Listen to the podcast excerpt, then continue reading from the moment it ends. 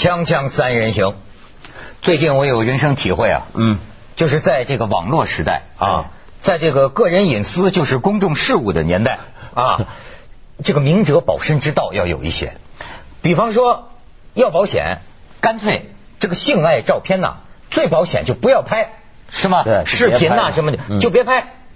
日日记呢？日是可以的，但是不要记。日不能记。对对对对没错因为最近出了个局长嘛，网友说他的日记就是日过了就记。对没错没错就是日记，这以至于出现了一种日记叫做寒风体。徐老师，文学系可以开课了。网友们广泛认为，这个人的文字好在简洁，这个是个朴实无华哎，朴实无华。那这现在已经有一种网呃寒风体，网上很多这么写寒风体。记载的内容就是吃喝拉撒性、收钱、喝酒、唱歌、睡觉，对吧？然后呢，语言极其浓缩。比如说尾句，他常常用一个字儿，嗯呃，比如说，呃，先跟某某局长喝酒，然后拿了两千块钱，然后去唱歌，回，你看，就回，啊或者说，哎，跟某某女人在哪哪哪开房做了三次，累，这是这这这种题材，没写爽啊！没写爽。哎，爽都不写，这是这个文学当中简洁是对最难的嘛。对对，懂得长，这写了“爽”字就漏了。没错哎，你看看这个，咱们网友从语文学的角度来评价，咱们导演给我们看看，《寒风日记》是一部实在的文本，它比任何什么文学新闻报道都都真实生动。呃，中国典型官员的日常生活、官场的真实现状，以及中国二三线城市的男女关系，他比所有中国作家更有资格得 诺贝尔文学奖。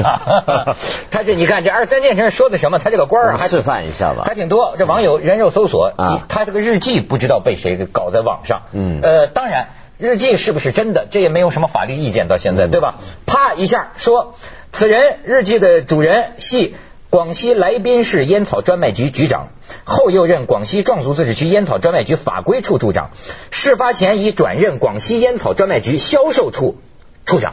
嗯结果呢，这个事情弄出去，嗯你知道这个监察部门，咵这一查，嗯果然有点贪。这个但好像查他收了多少脏钱呢？四十多万，然后还有一套大概是三十万的价值三十万的房子，嗯，多乎哉？不不不多也。不是说韩 不是韩寒不是说韩风是个好干部吗？那对呀对呀对啊，呃对，我也觉得是贪。的这么少是吧？对啊，我也觉得太惊人了，就前后这么加起来就七十多万，嗯，这叫贪吗？你们现在都是 什么标准？你说什么标准？我们是另外一个标准，我们是双峰并不是对啊，既然我们刚才在说嘛，说他这个文字好，呃他这个日记啊，比得上以前雷锋日记。共和国有双峰，前有雷锋，后有寒风，他们这个个充分说明时代的变迁。与时俱进共和国历史四大日记嘛，雷锋日记、顾准日记、木子美日记、寒风日记。哎，对，这个叫美夏玉矿。这个，哎，这个，你你你你刚才讲韩寒，我觉得韩寒倒是会算的，说他确实是说，他说我觉得这是个好干部，为什么呢？他在博客里讲啊，说这是我近几年第一次干见“受贿”两个字后边啊跟着的是一个五位数，嗯。我不知道他哪找来的数字，说是半年时间内仅仅受贿六万元。嗯啊，就日记里头算出来到。哪儿去找这么清廉的局长，就 对吧？就一个月贪一万，然后在他乙玩烟草局的局长那哦，人贪更多，在他一个月一万乙玩、正玩、稳定的玩和带玩的那些女人中，没有一个人属于包养的性质，这就高风亮节了，对吧？那就是。没说给多少钱之类的。呃，对对对，没有没有好像最多最多一个小妹妹就比较干嘛的，就是送手机，送个什么 MP 三什么的，哎这基本上人家蓝牙是吧？人们基本上是一个正常正常男女交往。呃，没错啊，就是说是这个这个用最低的成本泡妞的国家干部，这个对啊算是不错了。替老百姓省钱还有哎带呃，然然后你看这呃，他韩寒博客里还讲啊，不赌博，不嫖娼，不贿赂上司。呃，办手机卡的时候按顺序排队，一排俩小时，这把自己当普通公民呢。然后呢，这个这个这个这个呃，俩姓韩的喝酒，他在日记里写喝酒嘛，说应酬喝酒仅仅八十九次。我们知道很多村干部一年应酬喝酒都要超过三百六十五次，还有喝成烈士的，呃，对啊对对对对。还有因公殉职的对对，而且呢，虽然他玩女人多次，但是陪老婆逛街。统计也有二十五次。哦给父亲还买手机家。里红旗不倒。哎，还孝顺。嗯没错，就是就是，而且就是喜欢玩 玩手机啊，跟徐老师似的，玩玩玩电脑啊，对吧？你对买了一个新手机啊，花了什么一几两两两两千块钱买一新手机，日记里连续三天高兴的不得了一天手机，第二天又玩了一天手机，讲的比女人还详细没错这三天不玩女人了，玩手机。基本上是个宅男，你想想看，宅男就是宅男在家玩手机、玩电脑，这是很健康、很高尚的一个娱乐，我觉得。他这个文体哈，倒不能算是他发明，他应该没看过。香港有个作家嗯三苏，你知道吗？对我知道写过一个《经济拉日记》，我们现在对他文学史地位评价还很高。当初是通俗小说，嗯对他写一个经纪人，他这个日记哈，跟他就真的非常像了。他这个日记是什么？比方说他的第一篇日记上来就是说他在酒店开房。那个不是他老婆，嗯这不是他老婆。酒店开房，然后那个呃女的走掉了，问他要了点钱，然后呢，他就出去呢，去去跟人家呃谈生意，讨价还价，讨价还价。然后回到家呢，看到家里的女佣在那里睡觉，哎，有点这个感觉哦，他还想想着人家，然后再回来，老婆回来了，老婆回来了，一脸的酒气。他也不敢问老婆晚上哪里去了，然后一看老婆的钱包里边多出一些钱来，然后他又不敢问这个钱哪里来，就抽了那个钱拿去用。嗯就这么来写他一天。但是你说这个人是坏人吧？不是，你后来看下去哈，他一旦赚了钱，他第一件事情就是带老婆去买房子。哎，他老婆呢也是做经济、做交际花这种，他呢就是说其他的女人呢跟别人他不嫉妒，但是老婆呢也嫉妒，是一个很生动的一个文学形象，而且写法跟这个非常像，所以这种文体啊，看来各地是有呼应的。看来看来不过一不过一个是虚构，我们也不知道广西这个到底是不是有虚构。假如这是真的，对吧？啊。其实要不然说呢，我自己觉得这个呃韩风啊，嗯。这个我我我觉得有点冤，真的，就是而且你也觉得摊子少，我不是说觉得他的少啊，我是有这么一个感觉啊，就是说他出他现在出了事儿啊，那么我们会说一个问题，就说这个网络呃反腐这个到底好不好？我呀说好。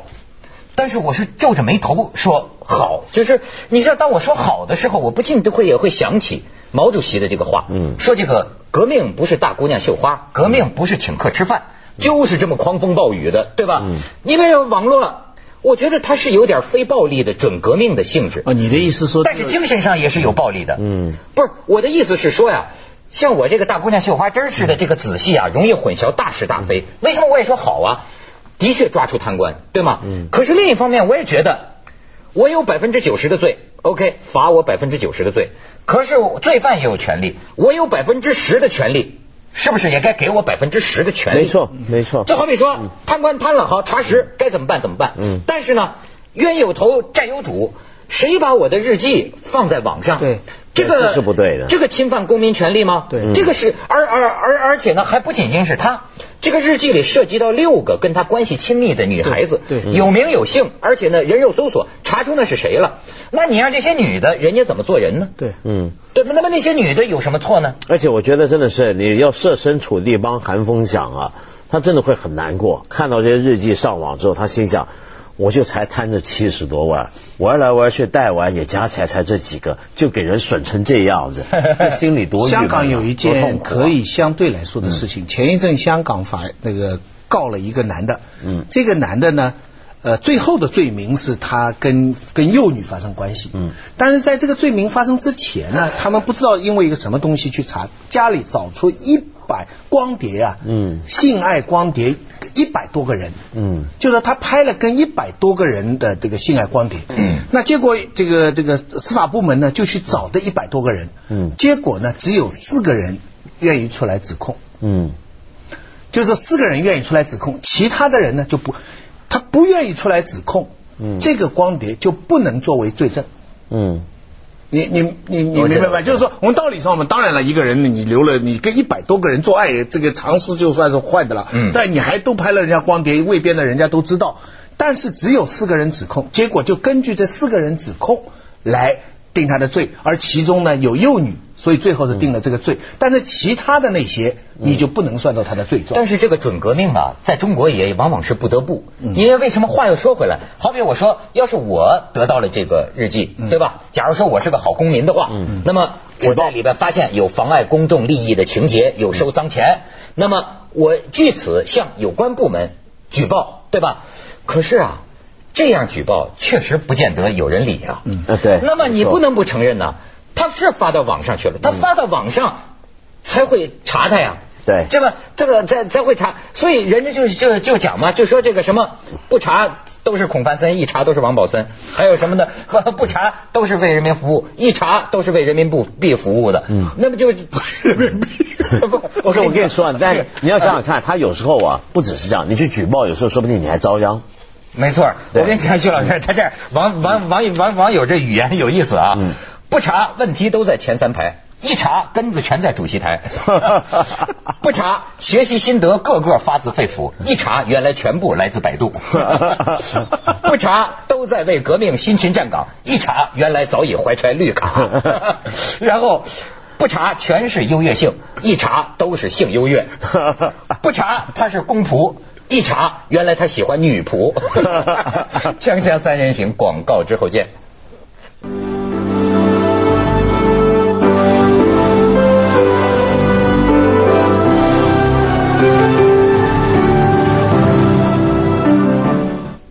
因为都姓韩嘛，是吧？所以韩寒的这个博客呀，嗯。做了一个调查。嗯。我觉得这个里边啊，确实你可以看到现在的人心。嗯。你可以看看他这个调查，他在博客里现在有这个投票的功能，就是说这个呃，我们导演给看一下啊，就说这个韩风啊，他到底呃，一看就是说。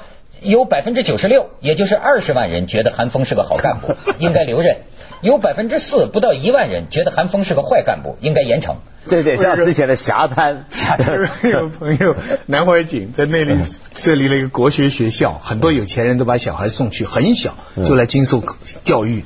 结果他们那那个学生就问他们这个教教育了以后，就说你长大将来要做什么？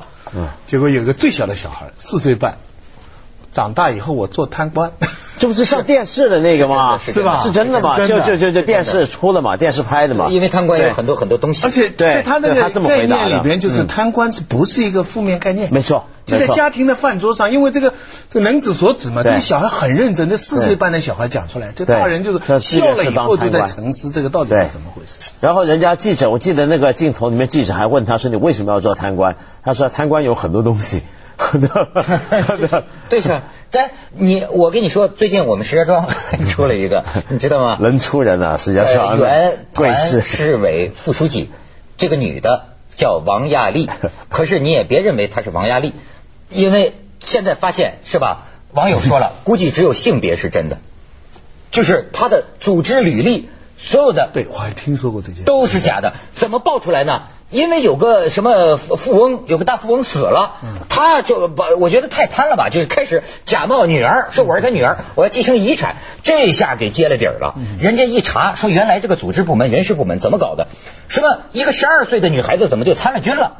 那么就即便十二岁当女兵 也不怪吧？十二岁怎么都成了一个部队医院的药剂师？他的履历上这都都都是假的。那么，而且呢，他里边关于他的报道里边有一个细节，嗯，我明白了。我原来听我的一些同学们说过，在地方上有这个情况。你说什么叫买官卖官呢？我跟你讲，已经不是这个程度了，而是比如说交通局啊，他的这个女这个王亚丽的干爹，就是说呀，你让我这个干女儿到你这个交通局当干部，嗯，然后呢，你这个交通局的领导的儿子，我让他做我这个公司的股东。嗯我这自古以来中国就同学这样跟我讲嗯。地方上现在都已经这样了，就是说，你比如说，你让你到你的单位当个科长，那么我让你的老婆到我的单位当个什么？他换官了，他不是买官卖官了，对换官。这是中国传统。这已经算就这这已经算进步了，嗯这至少比我把我自己的儿子接我的班要好一点吧？呃，他是这样，因为这那你那你不能出来这个事其实其实不是哪里做不出来？不不不很多地方都不做出来。你说这还是一样的，其实他基本上是他避免这样子，他就不想，因为这样子容易被人瞩目，他宁愿这么一交换。交换的时候呢，这其实是以前最早东晋门阀也是这么形成的嘛。哦，对不对咱们是泱泱历史大国呀。没错，我们历史上有很多这种不过，不过这个《寒风日记》啊，就是你们夸奖他文体啊，夸奖他是 写实主要是这个我们从文字上来看呢，也真是一个呃写实化。嗯以前呢，其实这种事情都有文学家都会用换一种手法，比如鲁迅解洗脚嗯，事业洗脚。嗯鲁迅这个也是记买书啊什么什么，鲁迅没想过他日记会拿来发表，可是他的性生活都用事业洗脚来代替。对哦后来都被人考证出来。对哦约约达夫的写的日记里边也写我我今天跟王印怪不象。得现在全国人民都爱洗脚，都爱洗脚对对对，都从鲁迅开始啊，都有日记。啊然后那个像约达夫嘛，他也是，他 kiss，他跟王一霞 kiss 写的很详细。嗯不过过几天他的日记里就说了，完了完了，王一霞看到他的日记了，大吵，就是 kiss 可以 kiss 的，写不能写的。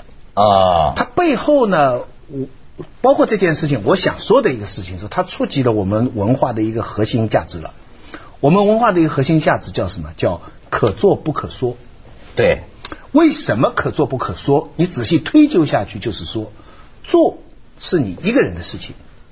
比方说韩风做这些事情没什么了不起，但是他说出来，就是说，比方说他写出来，他本来是没想说的，嗯但人家把他背说了。一旦说出来以后，你除非你是批判他或者是忏悔，否则的话，你一旦说出来，就等于说、嗯。这个事情是可以做的。嗯。你知道，啊。你你知道事情麻烦在这，比方说这件事情就麻烦在这个，本来一个贪官、惩罚一个贪官，再怎么贪，我们问题都不大。嗯。但是问题是他拿出来说，还有像韩寒这样的人跑出来说，大家都同情他，大家都认为好像他有理这样做，这个就对我们的整个官场文化，对我们的游戏规则一个莫大的挑战。所以一句话，可做不可说。说说也不能太老实说。你像我给你再看一段，他呀写的工作总结，人家都有对比。他跟单位写的工作总结，咱都知道是什么语言。自个儿在日记里也写工作总结，你看看他这工作总结怎么写。这个这个呃，2007年过去了二零零七年过去了，这一年我的工作更顺手了。什么企业规范，中层干部努力理解我的工作意图，我在员工中威信高。今年更是全面完成任务，收入又高达二十万元，明年更好做。鉴于此，我都无所谓回不回区局了啊。呃，然后你看能将来在什么内退最好。今年儿子也争气，呃，得了推荐研究生啊，两年后找工作也容易了。今年自己玩相机上了一个台阶，今后就会好好的玩到老。玩女人方面，终于玩了，又和某某玩上了。还固定的和某某某玩，还有某某某代玩，哎真是羡慕啊！还有代玩的，你看，这就家有余粮，心中不慌啊！今年真是可持续发展。对没错没错今年真是交了桃花运，女人多了就是要注意身体。锵锵三人行，广告之后见。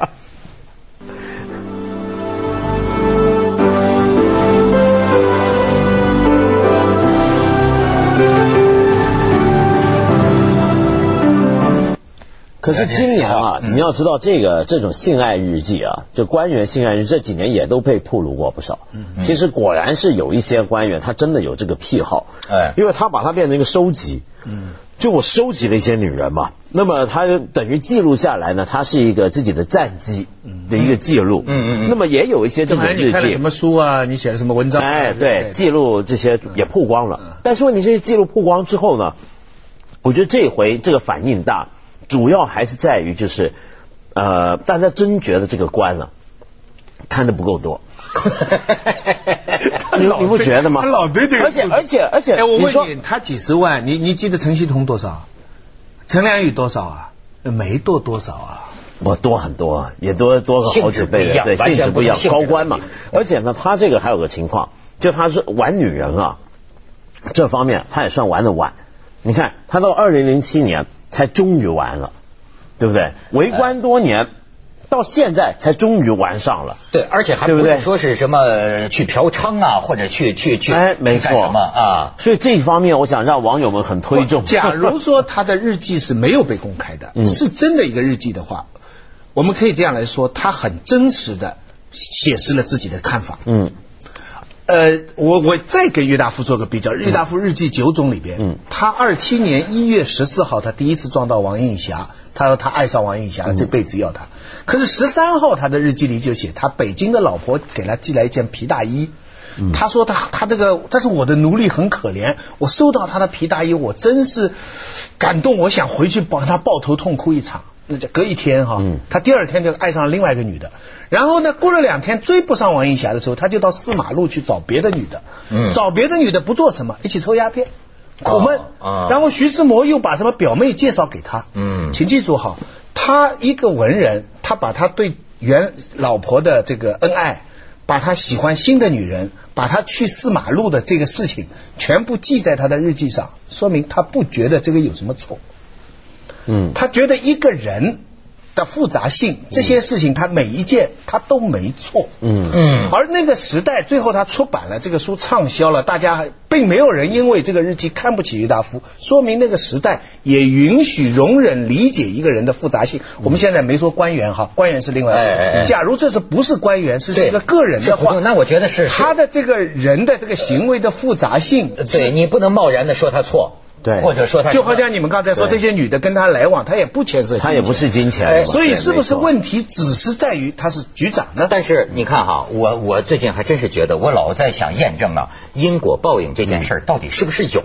呃，但但是可以说是迷信啊。嗯可是我老觉得吧，比如说你按照一种某种非最开明的观点来看，两这就是我一向说的，两个成年人双方自愿，嗯没有暴力、权力胁迫，对吧？那么那是他们的权利，他是有一个女的，两个女的。但是事实上，你发现色字头上好像确实又有一把刀。